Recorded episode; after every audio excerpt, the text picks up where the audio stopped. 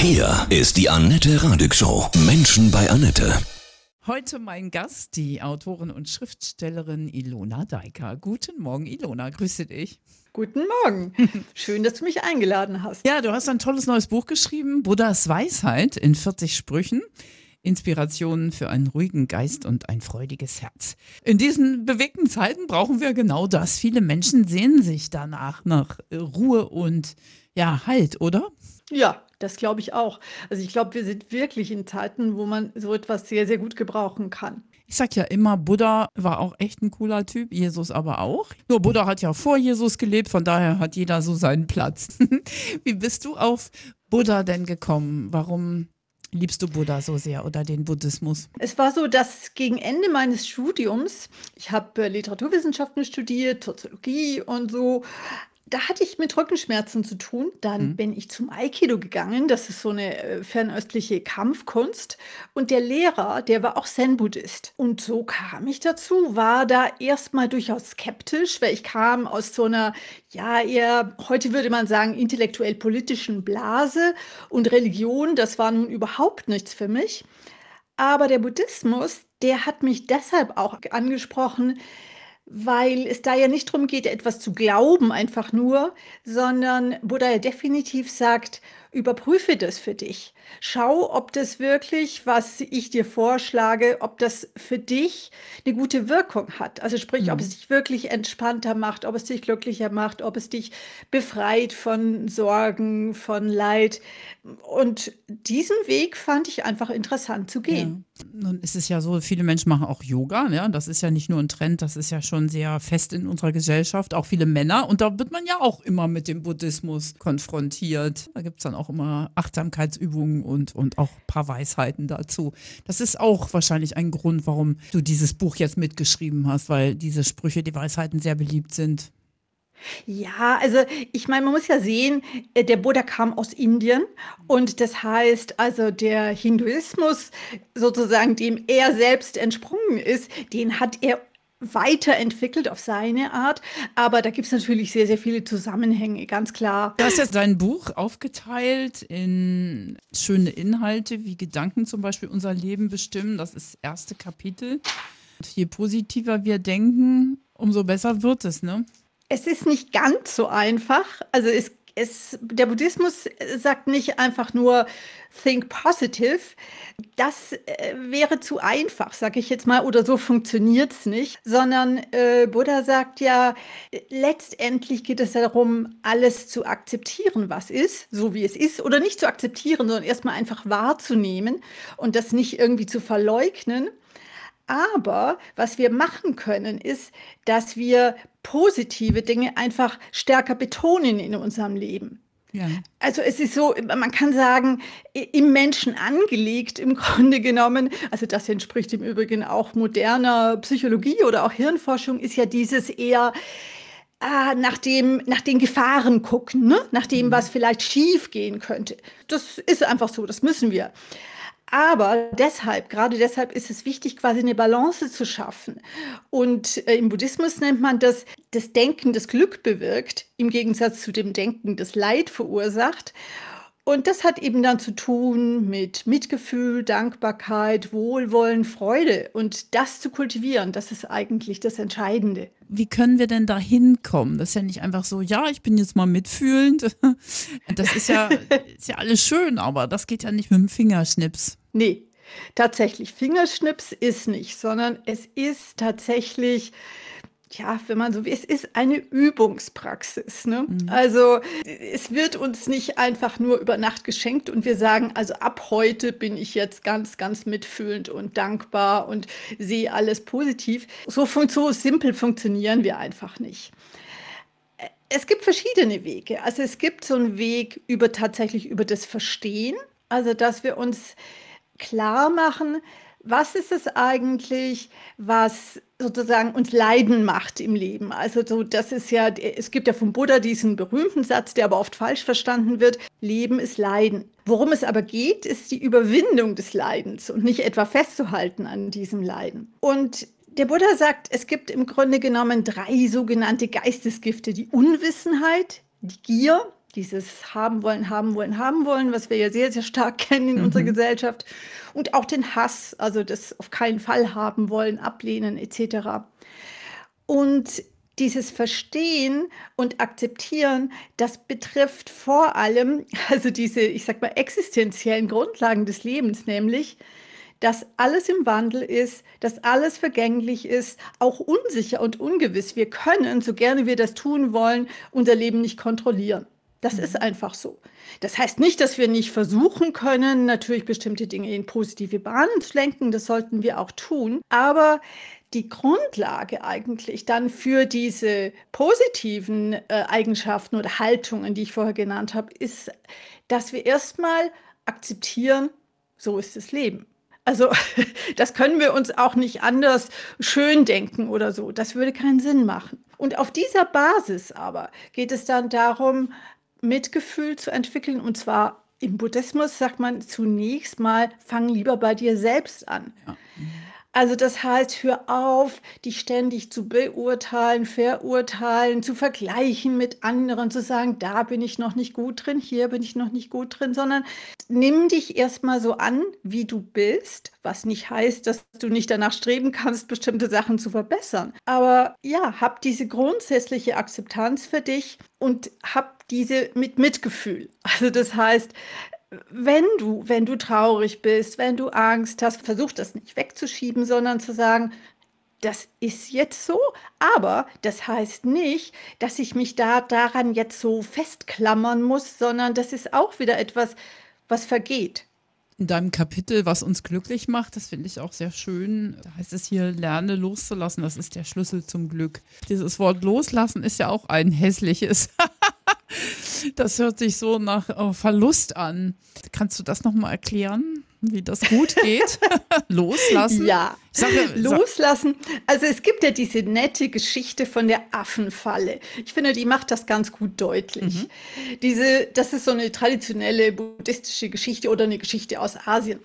Und tatsächlich muss das wohl früher so gewesen sein, dass es eine bestimmte Technik gab, Affen zu fangen. Und zwar machte man, höhlte man so eine Kokosnuss aus, tat da süßen Reis rein, den die total gerne essen, und machte aber nur wirklich ein ziemlich enges Loch, so eng, dass der Affe seine Hand zwar durchschieben kann, aber nicht wieder zurück, wenn er sozusagen, wenn er die Faust geballt hat, in der er dann den Reis hält. Und in dieser Geschichte ist es so, dass also dieser Vorgang wird beobachtet von einem Mönch, einem buddhistischen mit seinen Schülern.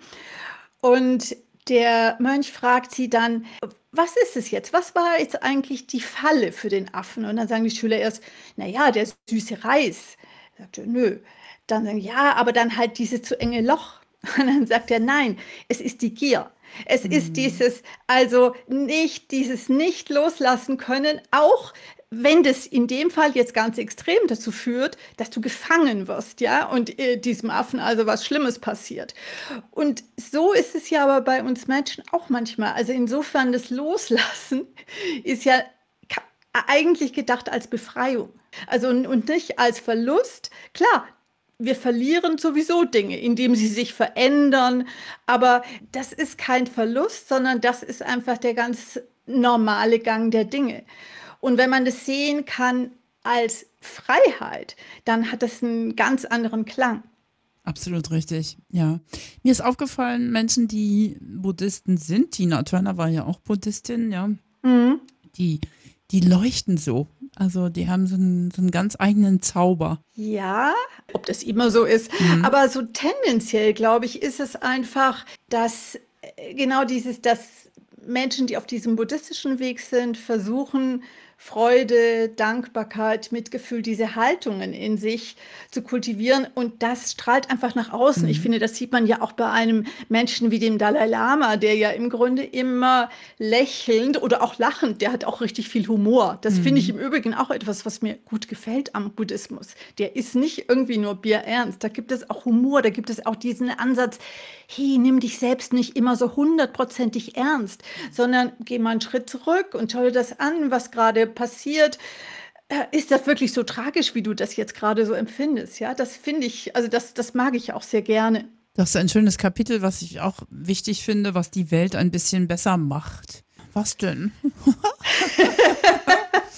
Also tatsächlich kommen da ja auch Dinge vor, die zum Beispiel mit der, ja, mit der, mit der jetzigen Ökologiebewegung auch in Einklang stehen. Tatsächlich gibt es auch ein schönes Zitat von Buddha. Das heißt, wer seinen Wohlstand vermehren möchte, der sollte sich an den Bienen ein Beispiel nehmen. Sie sammeln den Honig, ohne die Blumen zu zerstören. Hm, schön. Und äh, das denkt man ja eigentlich nicht zur damaligen Zeit. Ne? Also, dass, dass da sozusagen er schon so ein Bewusstsein hatte. Und tatsächlich ist es aber so, dass eben im Buddhismus, und äh, das macht für mich schon auch so einen Unterschied zum Christentum. Im Buddhismus ist nicht, mache dir die Erde untertan, sondern wir sind Teil. Wir sind einfach Teil. Wir teilen diese Erde mit allen anderen Wesen, die da sind. Und entsprechend ja, gut und achtsam sollten wir auch mit denen umgehen. Und ja, dann ansonsten, also was mich am Buddhismus auch immer fasziniert hat und nach wie vor fasziniert ist, es geht nicht nur darum, für sich alleine auf dem Kissen zu sitzen, zu meditieren und in so einen inneren Frieden für sich nur alleine zu kommen, sondern es ist wirklich auch dieses ins Handeln kommen mhm. im Außen. Und ich glaube, der, der, auch der Dalai Lama hat mir gesagt, also Ethik, also die Art, wie wir handeln, wie wir umgehen mit anderen Menschen, mit der Natur, ist wichtiger als Religion. Und von Buddha stammt zum Beispiel auch das Zitat, es nützt nichts, ein guter Mensch zu sein, wenn man nichts tut. Da gehören dann auch Dinge zu wie tiefes Zuhören zum Beispiel. Ganz wichtiger Aspekt in Beziehungen, in jeder Art von Beziehungen, ja, dass wir wirklich dem anderen Zeit geben, etwas zu sagen, dass wir wirklich versuchen zu verstehen, was er sagt, bevor wir unsere vorgefertigte Meinung zum Besten geben. Ja, also solche Dinge. Achtsamer Konsum gehört mit dazu. Großzügigkeit, teilen, solche Dinge. Im Übrigen auch nicht, ich glaube, das ist zum Beispiel für unsere Zeit auch was, hm, was vielen gut tun würde. Da gibt es so ein schönes Zitat, es gibt nur eine falsche Sicht der Dinge der Glaube, meine Sichtweise sei die einzig richtige. Das finde ich, ja. wo so viele Menschen hier immer meinen, genau so und nur so. Ja, einfach eine sehr, sehr gute Haltung. Und das heißt nicht, dass das, das alles beliebig ist, ja. Aber das heißt einfach doch, sich darum zu bemühen, die Perspektive zu wechseln, auch eine gewisse Bescheidenheit an den Tag zu legen. Das ist in diesen Spaltungszeiten ja auch wirklich wichtig. Finde ich sehr gut. Mm. Ja. Das heißt, wir sind nicht nur unbedingt gute Buddhisten, wenn wir den ganzen Tag meditieren. Äh, das, dazu gehört das gar nicht. Äh, ne? Absolut. Mhm. Absolut. Und das ist ja eigentlich auch der Ansatz dieses Buches. Mhm. Also ich habe vor, oh, das ist jetzt schon vor über zehn Jahren, habe ich mein Buch geschrieben. In dem sind ausschließlich Übungen, also verschiedene Meditationsübungen, auch Achtsamkeitsübungen für den Alltag, aber wirklich Übungen. Und in diesem Buch jetzt geht es wirklich darum, sich zu überlegen, was davon kann ich in meinen Alltag bringen, eben in meinen Umgang mit anderen, in mein Berufsleben. Hm. Das ist eigentlich der wichtige Punkt, um den es mir geht in diesem Buch. Und wo ich deshalb auch Menschen anregen möchte, die vielleicht auch sagen, nein, Meditation, das ist, ist es nicht irgendwie so meins, nicht ne? für mich. Ja. Dann äh, sollen sie andere Wege finden, für sich so in Ruhe zu kommen, weil ich glaube, das ist schon etwas, was wir auch brauchen in dieser Zeit. Dieses, deshalb gibt es auch ein Kapitel, was da heißt, in die Stille eintauchen dieses sich nicht ständig ablenken zu lassen, dieses Stichwort Multitasking. Mhm sondern lernen wieder in Ruhe. Der buddhistische Mönch Thich Nhat Hanh, der, der in diesem Jahr gestorben ja, ist, der hat gesagt, toll. Meditation mhm. ist auch sich selbst zuhören, mhm. mit sich selbst kommunizieren, ja, also die eigenen Gedanken beobachten, sie kommen und gehen lassen, ohne sich mit ihnen zu identifizieren und da einfach so, ja, so einen Frieden mit sich finden, aber wirklich auch überhaupt erstmal wahrnehmen, was mhm. ist eigentlich gerade mit mir, wo stehe ich? Und dafür brauchen wir nicht unbedingt die Meditation auf dem Kissen. Das kann auch ein ganz ruhiger Spaziergang im Wald sein oder setz dich äh, an einen Fluss, an einen See, was auch immer oder an deinen Lieblingsplatz zu Hause. aber höre nicht gleichzeitig Radio und Mhm. äh, guck noch aufs Handy und was weiß ich was, ja. Ne, Die typische alle. Langeweile ist wirklich schön. Eine Langeweile mal mit sich sein, das ist schön, ja. Genau, Das genau. fehlt wirklich den meisten Menschen, ja. Glauben immer so, jetzt das und das und jetzt gerade die Kids und die Jugendlichen. Total, Ja. total. Aber im Übrigen, also durchaus auch Ältere. Also Ja, wenn ja. man das jetzt heute so beobachtet, äh, es kann doch, also, also ja, ich finde, das betrifft eigentlich in unserer Gesellschaft mittlerweile fast alle, dass sie sofort Mhm. in Unruhe geraten, wenn nichts, wenn keine Impulse von außen kommen, ja. Dein Buch ist schön aufgeteilt, es ist nicht dick, es hat schöne Bilder, es hat wunderschöne, wirklich Weisheiten von Buddha, es ist schön erklärt. Das ist jetzt nicht so ein Wälzer, den man einfach so durcharbeitet quasi. Gut, mal zum Nachschlagen, je nach Situation, wie es einem geht im Leben. Das letzte Kapitel finde ich auch sehr wichtig, diesen eigenen Weg gehen. Den bist du ja auch gegangen, ne? Das müssen wir ja auch erstmal schaffen, die, dieses Potenzial zu finden und dann einfach zu gehen, auch wenn die anderen sagen, nee, das würde ich jetzt an deiner Stelle nicht machen. Genau, genau. Also das, äh, also den eigenen Weg gehen, das ist wirklich da was ganz Wichtiges. Und zwar jetzt nicht unbedingt in dem Sinne, dass ich sage, na ja, also ich mache immer spontan, was mir jetzt gerade in den Sinn kommt, sondern ich glaube, es ist schon wichtig, den eigenen Weg dann auch zu verfolgen und zu sagen, das möchte ich jetzt machen und bestimmte Routinen, Gewohnheiten, wo ich merke, das tut mir gut, die dann auch konsequent zu verfolgen. Aber eben immer wieder zu schauen, ist das jetzt das Richtige für mich? Und wenn mein Nachbar, wenn für den was anderes richtig ist, dann ist das in Ordnung. Aber ich, ich, ich letztendlich, ich meine, muss ich jetzt, für, muss ich den Weg für mich gehen? Es gibt gar keine andere Möglichkeit. Sagst du noch mal eben, wann hat Buddha gelebt? Wann war das genau?